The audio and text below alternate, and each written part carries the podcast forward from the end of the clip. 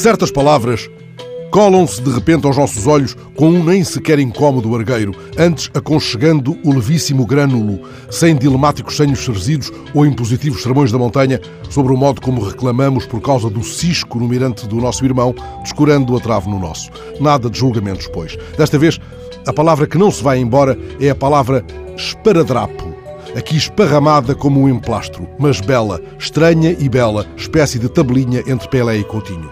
A morte recente do campeão do mundo em 62 trouxe de volta à memória das fabulosas tabelinhas da dupla famosa.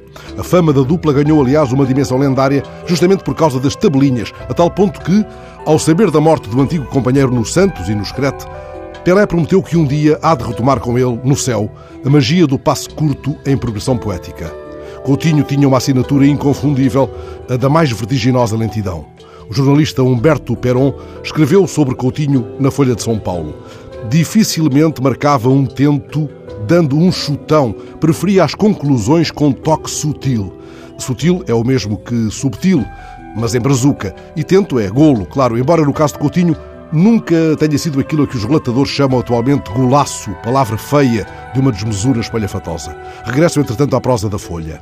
Preferia as conclusões com um toque sutil, geralmente finalizando no chamado contrapé do goleiro, que, sem ação, via a bola entrando mansamente em sua meta. Passo a usar o VAR da crónica. Em muitos dos golos de Coutinho, e ele foi o terceiro artilheiro da história do Santos, a bola nem chegava a tocar nas redes. Ultrapassava, sim, a linha de golo, nesse modo manso agora referido, mas não magoava a rede. Deslizava apenas com a elegante beleza de um toque, sem deslize. E a que propósito vem um esparadrapo?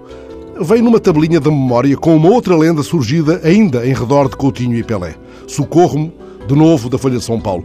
Os dois jogadores, vistos da bancada, tinham um porte e uma ginga semelhantes e isso gerava leituras precipitadas. Com frequência, se atribuíam os acertos a Pelé e os erros a Coutinho. Ora, este, tentando remediar a injustiça, passou a usar no pulso um esparadrapo.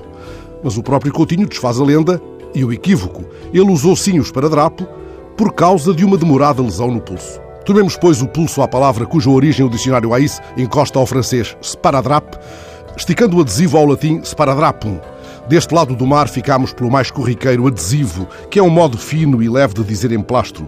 A verdade é que esparadrapo tem uma outra possibilidade de tabelinhas. Drummond, por exemplo, construiu toda uma crónica à volta de uma cena de restaurante para chegar, sem espalhafato, ao esparadrapo.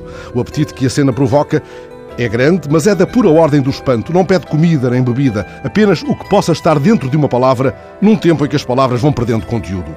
O espanto, pois, o que levou Hemingway a dizer Toda a minha vida olhei as palavras como se as estivesse a ver pela primeira vez.